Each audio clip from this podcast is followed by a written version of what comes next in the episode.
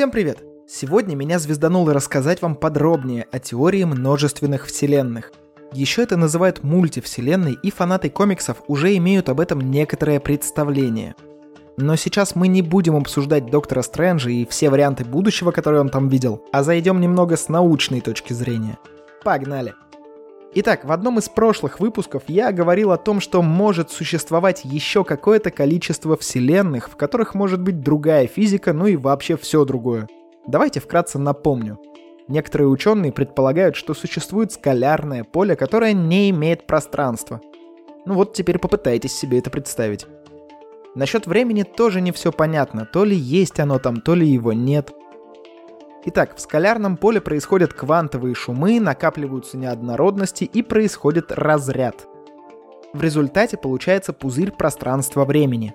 Сколько может быть таких разрядов? Сколько душе угодно. Вот и получается что-то похожее на сыр или на бокал шампанского. Пузырьки, пузырьки. И в зависимости от силы разряда, от каких-то пока непонятных характеристик поля или неоднородности, от да хрен его знает от чего еще – зависит то, как будет вести себя конкретный пузырь пространства-времени. То есть, будет ли там трех, четырех или пятимерное пространство, будет ли там время идти в одну сторону или в несколько, будут ли там константы вообще и какие значения они примут, если таки да. Нужна ли будет вообще для жизни вода или что-то еще? Жизнь в целом-то появится или нет?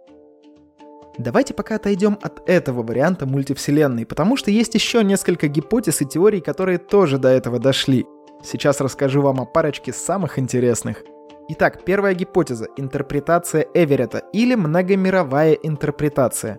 Она построена на том, что один и тот же наблюдатель самим фактом наблюдения создает разные варианты Вселенной. Помните, в школе нас пугали словами «корпускулярно-волновой дуализм». Не, не пугайтесь, я сейчас объясню, что к чему. Весь прикол в том, что свет ведет себя по-разному, в зависимости от того, как именно мы строим эксперименты с ним. То есть, если мы хотим предсказать, куда попадет фотон, так называется частица света, то мы должны считать его волной. А если мы регистрируем, уже попал он туда или нет, мы должны считать его частицей. Сейчас офигеете, но я вам так скажу. Все, что мы видим, это результат поглощения и отражения фотонов разными объектами. Например, чистый снег почти все цвета отражает, поэтому он белый. А вот самый черный материал на Земле называется Ванта Блэк. Он наоборот поглощает почти 100% излучения, которое на него попадает. Поэтому он ничего не отражает и кажется офигеть просто каким черным. Так вот, когда вы что-то видите, значит свет столкнулся с частицами тел, которые имеют массу, и повел себя как частица. То есть весь свет, который вы видите, это фотоны, которые проявили себя как частицы на сетчатке вашего глаза – а вот цвет каждого предмета зависит от того, сколько фотонов из какой энергии отражается от его поверхности. Путешествуют эти фотоны как вполне себе волны, то есть для того, чтобы предсказать, куда попадет фотон, нужно считать самые настоящие уравнения волны, а не прямолинейного движения частицы. Прикол в том, как ученые до этого додумались. Все началось с опыта Юнга.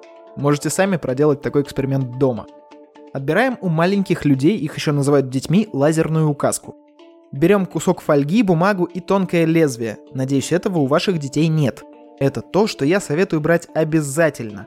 Но еще понадобится что-то, что будет удерживать фольгу, бумагу и кнопку лазера.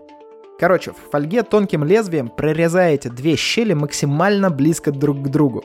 Цель, чтобы точка лазерной указки попадала на обе щели одновременно – Сразу делайте несколько вариантов, чтобы не париться потом по сто раз. Прикрепите кусок фольги к чему-то так, чтобы он не двигался особо и чтобы не закрыть ваши щели. Да, как бы это ни звучало. Метрах в трех от фольги повесьте бумагу. Там мы будем ловить свет, который через эти две щели пройдет.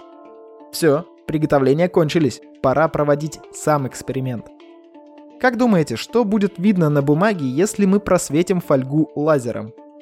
Если бы свет вел себя как частица, это были бы две полоски света, которые повторили бы наши надрезы, так? А вот если считать свет волной... Хм. Волна проходит через две щели, получаются новые волны, они друг на друга накладываются и где-то гасят друг друга, где-то усиливают. В итоге может получиться картинка со множеством полосок света разной яркости. Зажимаем кнопку лазера и кладем его или фиксируем где-то. Суть в том, чтобы он не двигался – Направляем на щели в фольге и смотрим на бумагу. Внимание, спойлеры. На бумаге видно ту самую картинку, которая говорит нам, что свет ведет себя как волна. То есть несколько полосок света разной интенсивности. Фу, разобрались с крапускулярно-волновым дуализмом. Так вот, в момент эксперимента и наблюдения мы заставляем этот свет определиться, наконец, волна он или частица. И этот самый дуализм теряется. Мы начинаем воспринимать свет только как частицу и перестаем считать его волной. Или наоборот. Физики называют это коллапсом волновой функции. Но ученые не были бы учеными, если бы не начали проводить похожие эксперименты на чем ни попадя. В итоге они решили, что вообще все ведет себя таким образом. Мы с вами, самолеты, камни, все что угодно. Но самыми крупными объектами, на которых они провели эксперименты, были молекулы, в каждой из которых было чуть больше 800 атомов. То есть все равно что-то вполне микроскопическое, но уже и с массой, и с объемами какими-то. Да, я понимаю, что это нифига не мультивселенная, но все, я уже к ней готов перейти, все в порядке. Короче, некоторые ученые считают, что при каждом таком эксперименте или другом наблюдении квантовых объектов, функций и прочих наукоемких страшилок, наблюдатель как бы клонирует Вселенную и получает разные результаты. То есть в другой версии нашей же Вселенной мы видим не много полосок света, а ровно по количеству щелей. И каждое такое наблюдение немного меняет и историю Вселенной, и ее свойства. Фактически это значит, что любое наблюдение создает множество вселенных с разными вариантами развития событий. Вот мы смотрим на облака. Плывут они медленно, спокойно, размеренно. В другой версии налетел ветер и разметал их к чертовой матери. В третьей налетела стая птиц, в четвертый астероид, в пятый вы моргнули, в шестой... Ну, в общем, это уже больше фантастика, чем наука, так что смотрите так на экзамене не ляпните. Но если говорить более научно, то наблюдать надо именно объекты квантового мира, то есть очень-очень-очень маленькие. И, строго говоря, мир остается одним и тем же, просто описывается он неограниченным количеством разных результатов измерений. Да, у меня тоже кипел мозг, когда я в эту историю вникал, но такая мультивселенная. В этом случае ее, кстати, правильнее называть мультиверсом, то есть множеством версий одной и той же вселенной, в которой каждый наблюдатель создает множество версий одной и той же вселенной. А это практически бесконечное множество получается. Но слово мультиверс успели застолбить, поэтому стали называть такую историю альтерверсом. Это была интерпретация Эверетта. И угадайте, кто начал разгонять эту идею? Вот это есть алгоритм, понимаете? Сальто Делчева Делчев. Перейдем к другому варианту.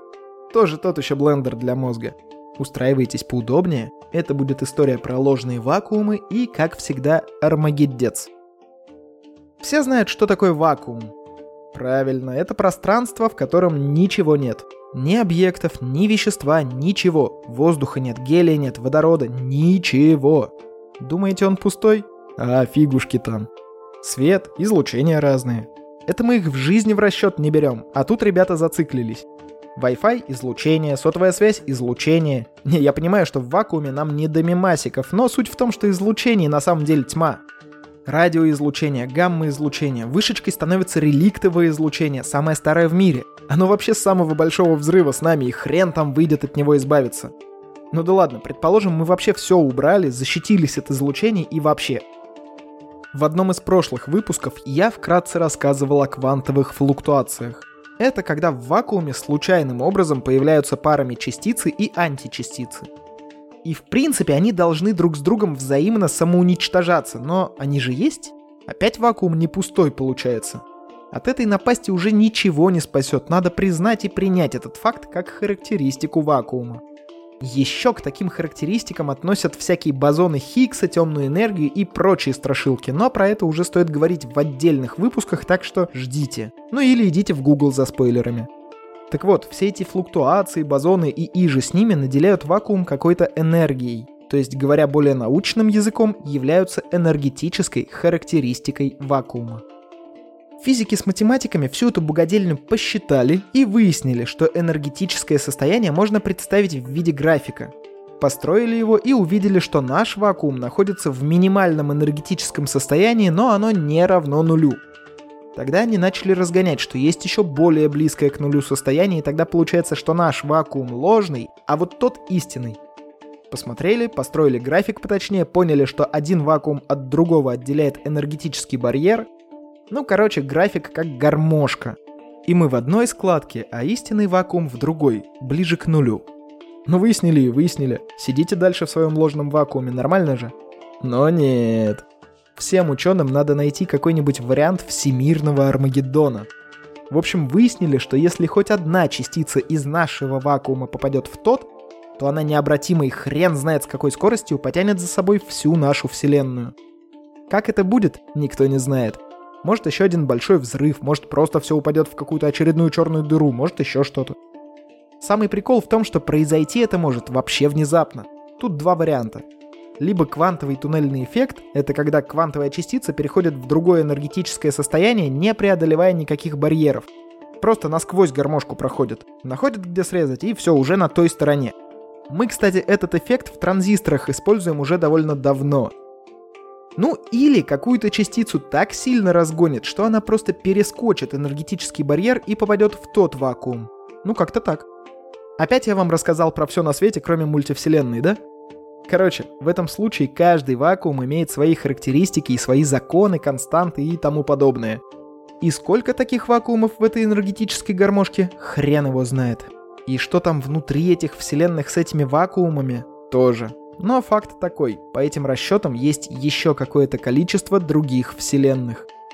Ну что, рассказал я вам аж про три гипотезы мультивселенных, и между ними, блин, есть разница. В инфляционной модели вселенные возникают из скалярного поля и максимально случайным образом. В интерпретации Эверетта каждый наблюдатель разделяет одну и ту же вселенную в каждый момент наблюдения на множество вариантов. Это такие докторы Стрэнджи. И много увидел. 14 миллионов 625. В модели ложных вакуумов нифига не уточняют, как появляются эти вселенные, но зато их упорядочивают по энергии вакуума. И это уже абсолютно разные вселенные, а не одна, как у Эверета. А сколько еще вариантов мультивселенных есть? Много чего я еще не рассказал. Но пока хватит, ребят. Отдыхайте и ждите следующих выпусков. С вами был Роман Юдаев. Всем пока-пока.